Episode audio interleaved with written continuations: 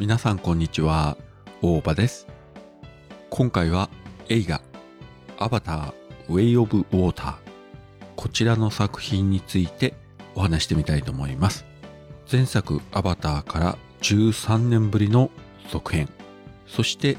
全5部作の第2作という位置づけの作品です。監督はご存知、ジェームス・キャメロン。第1作の時は圧倒的な映像美と、そしてそれまでの作品になかったいわゆる 3D 効果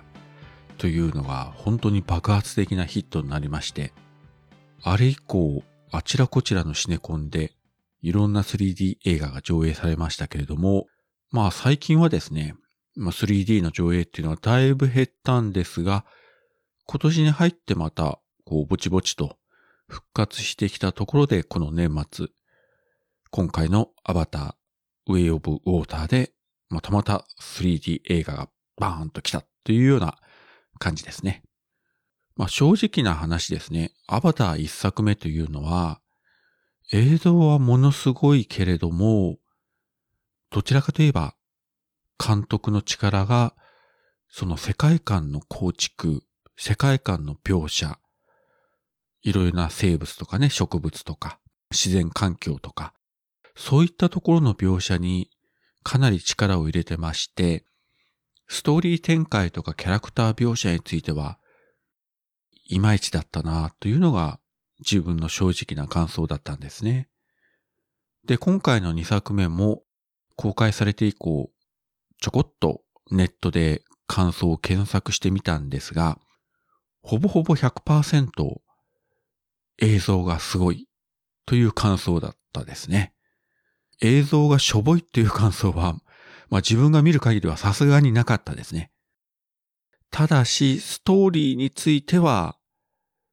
賛否両論と言いますか、もう素晴らしい、泣いたという方もいれば、長すぎ、だるい、一作目の焼き直しという厳しい意見もありまして、まあ、このあたりは五分五分というよりもどちらかというと、否定的な意見の方が大きいような感じでしたね。一作目を考えると、まあ多分そうなるんだろうなと予測して自分も今日映画館に行ってきました。で、この、えー、2作目のアバターはいろんなバージョンですね。まあ吹き替え、字幕、2D、3D、そして何よりハイフレームレート。えー、これ簡単に言いますと、通常映画というのは1秒間24コマ。まあ、これあの、フィルム撮影をベースに言うと24コマという言い方になりますけれども、1秒間を24枚の連続した絵で構成する。まあ我々観客もね、そういうに目が慣れてるわけなんですけれども、まあ昨今あのデジタルですから、まあコマというよりもフレームという言い方をしてますけれども、この作品については、通常のドラマシーンは、まあ、24フレーム。そして動きの激しいアクションシーンとか海中のシーンについては48フレーム。というね、通常の倍の、えー、フレーム数で撮影、上映すると。で、何がいいかというと、まあそれだけ動きが緻密に滑らかになるということらしいんですね。ま事前に発表されたのが、えー、全国90何館でしたかね。イオンシネマ。こちらでは、えー、ハイフレームレートで上映する。で、それ以外にも、まいろいろあちらこちらのシネコンとか、IMAX とかでもね、ハイフレームレートで上映するという形で、で、どうも調べるとですね、一番最高の環境で見れるのが、ドルビーシネマということらしいですね。ただし、このドルビーシネマで上映できる映画館というのが、えー、確か全国に8館、本当に、えー、少なくて、ここ九州で言っても、ドルビーシネマ対応というのが、えー、福岡市の JR 博多駅、あの、この博多駅ビルの上にある T ジョイシネマでしたか。ここに、えー、一つあるだけなんですね。まあ、そこまで見に行くという手もあるんですけれども、まあ、うちから高速を飛ばしていっても1時間ぐらいかかりますからね、まあそうまでしていくかというところで調べていくと、まあ先ほど言ったイオンシネマというのが北九州の戸畑というところがありまして、で、ここでも、えー、ちゃんとハイフレームレートでの上映があるということで、今日ですね、朝8時半の上映会に行ってまいりました。で、このイオンシネマ戸畑では、このハイフレームレートが、えー、3D の吹き替えで上映だったんですね。そして部屋がですね、一番大きい、えっ、ー、と、確か500席ぐらいある、かなり大きい部屋だったんですけれども、まあ、日曜日の朝8時半ですからね。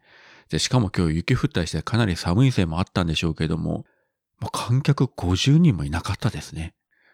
コロナ対策を考えれば、まあ、ガラガラの方が 安心っちゃ安心なのかもしれませんけれども、まあ、ゆっくり見ることができました。で、実際見た感想で言うとですね、やっぱりこれは映画館、そして 3D で見るべき映画だと思います。もちろん、あの、映画館によっては通常の 2D で字幕とか吹き替えでもやってます。自分が行った4シネマでもそのバージョンでもやってましたけれども、ただこれはできるだけ環境の良い映画館で 3D で見た方が絶対いいと思います。ましてやですね、もう映画館行くのめんどいから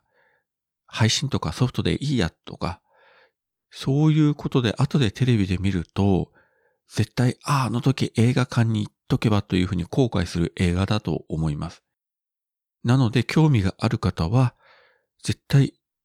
映画館で見てください。まあ、ちょうどね、年末年始のお休みの時期に入りますので、お仕事お休みの日とかにね、えー、行っていただければいいんじゃないかなと思います。とにかく、えー、大きいスクリーン、そしてできればハイフレームレートで上映できる映画館、あるいは IMAX とかでね、えー、見た方がいいんじゃないかなと思います。ただ、少しネットで調べていく中で分かったのが、全国あちらこちらの IMAX で、なぜか、あの、上映中に不具合が生じて、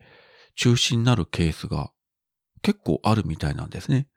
まあ一説には、あまりにもデータ量が多すぎて、不具合を起こしたんじゃないかということらしいですけど、どうなんでしょう。あまりこういう例聞いたことないからですね。ハイグレードな映画である分、いろいろ細かい問題もあるようなので、きちんとね、事前にチェックしてから映画館に行かれた方がいいと思いますけれども、それでもやっぱり、劇場の環境の良いスクリーン、音響で見るのがベストだと思います。まあ、とにかくね、映像美、世界観、そしてこの13年間のテクノロジーの進化によって、一作目のアバターとはまた比較にならないぐらい、すごい表現が見られますので、これは本当に圧倒されましたね。で、上映時間がですね、えー、192分、3時間12分ということで、まあ本当に長いんですけれども、さほど長さを感じさせない部分はありました。ありましたけれども、まあ、ここネタバレにならないように言いますけれども、正直感想として言うとですね、やっぱちょっと長すぎたんじゃないかと。もう少し話し詰めてもよかったんじゃないかと。で、これが例えば2時間半ぐらいで収めてたら、相当傑作になってたんじゃないかなと思いますね。で、正直にもっと言えば、結構間延びしてるシーンもあります。まあおそらくこれジェームス・キャメロンがこれだけすごい映像ですごい世界観を描写したので、もっと観客に見せたいとか、ここ編集で切るに忍びないから切れなかったとか、いうところが多分にある感じで、なんて言うんでしょうね。よくあるのが、劇場公開後に、あの、ディレクターズカット版というね、やつがこう、よく DVD やブルーレイで出ますけれども、ああいう感じでしょうかね。もう最初からディレクターズカット版を見たような、なんかそういう気がしました。だからハマる人は、あのアバターのパンドラというね、あの惑星の世界観にどっぷり浸れるんでしょうけれども、ストーリー重視で見る方については、正直もう腰が痛くなる。そういったところはあります。まあ、どっちを取るかですね。で、さらに言えばですね、まあいろいろこうシナリオ的に、いや、この展開とか、このキャラクターのこのシーンでのこの動き、どうなんだよっていうところがあちらこちら自分は、まあ、正直気になりました。特に、もうこれもギリギリで言いますけれども、最終的にあるシーンであるキャラクターがある行動をとるんですが、いや、これ、いかんだろうと。で、この行動をとる気持ちもわからなくはないけれども、それによって今後生じる出来事に対して、あなた責任取れますか？いや、取れないですよね、というところもあったりしてですね。ここすみません。非常に抽象的に言ってますけれども。で、さらに言えば、ここのシーンでこのキャラクターにこういう行動をさせるがために、今回このキャラクターを設定したのかなと。まあ、逆算していってですね。この役割を担わせるためにこのキャラクターを用意したのかなと。まあいうふうに、まあこれ邪推かもしれませんけども、思っちゃって、いや、ちょっとね、もう少しシナリオは考えた方がいいんじゃないの？みたいなね、ところがありましたですね。うん。だから、圧倒的な映像美に比べて、ストーリー展開とかキャラクター、こちらについては、かなり突っ込みどころが自分としては多かったです。だからその意味ではプラマイゼロになっちゃったというね、ところなんですけれども、で、しかも、上映時間が長いと。うーん、なかなかね、微妙な感じだったんですけれども、ただこれは先ほども言いました通り、何度も言いますけれども、必ず映画館で見た方がいい映画です。最初からテレビで見てしまうと、絶対後で後悔しますので、まあ、どのバージョンでもね、別に 3D じゃなくてもいいですけれども、とにかく上映期間中に必ず映画館でご自身の目で見て体感してみてください。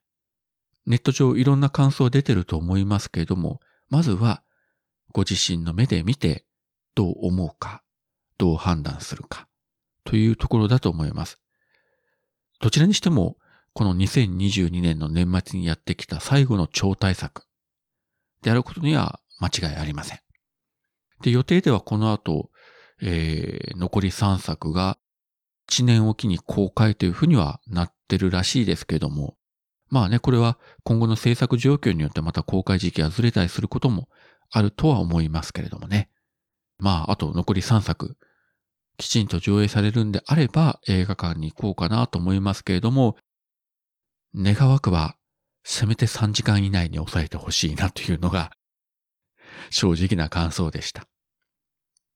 だってね、どうしても途中ね、トイレに行きたくなるじゃないですか。だから今回自分も映画が始まるもう1時間半ぐらい前から一切水分は取らずにね、我慢してたわけなんですけれども、そういった、えー、配慮をしなければならないというのも観客にこう優しくない映画じゃないかと まあ思いますけどね。はい。とはいえ、長いからダメだという話ではないですよ。うん。そこはあのお間違いなく。はい。あの、アベンジャーズエンドゲーム3時間でも全然良かったですし、ロード・オブ・ザ・リング、王の期間。もうこれなんか3時間半ありましたけど、全然問題なかったので、え。まあ、とりあえず、えー、水分はできるだけ控えめにした上で体調を整えて、まあ人によってはね、3D で酔っちゃうという人もいますので、自分に合ったバージョンでご覧いただければと思います。まあとにかく今の映画におけるテクノロジーの最先端であることは間違いないと思います。はい。そういったわけで今回は、アバター、ウェイオブ・ウォーター、こちらの作品について、できるだけネタバレをしないようにお話しさせていただきました。それではまた。